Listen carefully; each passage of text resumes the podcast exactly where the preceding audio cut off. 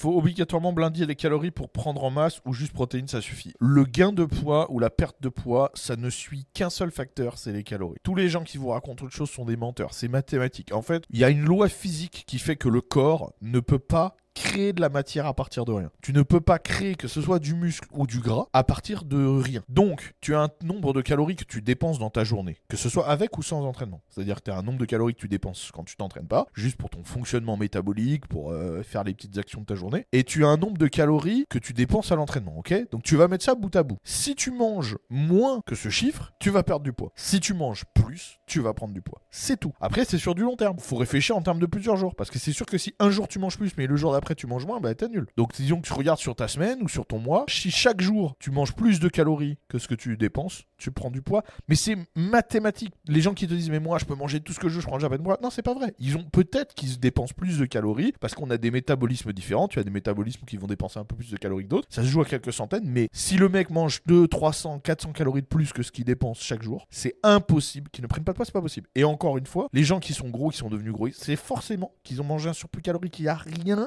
peut faire que le corps, à partir de vide, il crée de la matière. C'est pas possible. Vous connaissez la règle physique. Euh, rien n'apparaît, euh, rien disparaît, tout se transforme. C'est-à-dire qu'il n'y a rien qui se crée à partir de rien. C'est pas possible. Et après, par contre, reste à savoir ce que tu veux gagner. Quand tu dis prise de masse, toi, tu parles de prise de masse musculaire. Donc, selon les calories que tu vas manger et selon ton activité physique, tu vas prendre du gras ou tu vas prendre du muscle. Pour réussir à maximiser la prise de muscle, ça va suivre plusieurs règles. Il va falloir avoir un certain taux de protéines déjà pour anaboliser correctement. Il va falloir un certain taux de glucides. Il va avoir, falloir une activité physique musculaire et ainsi de suite.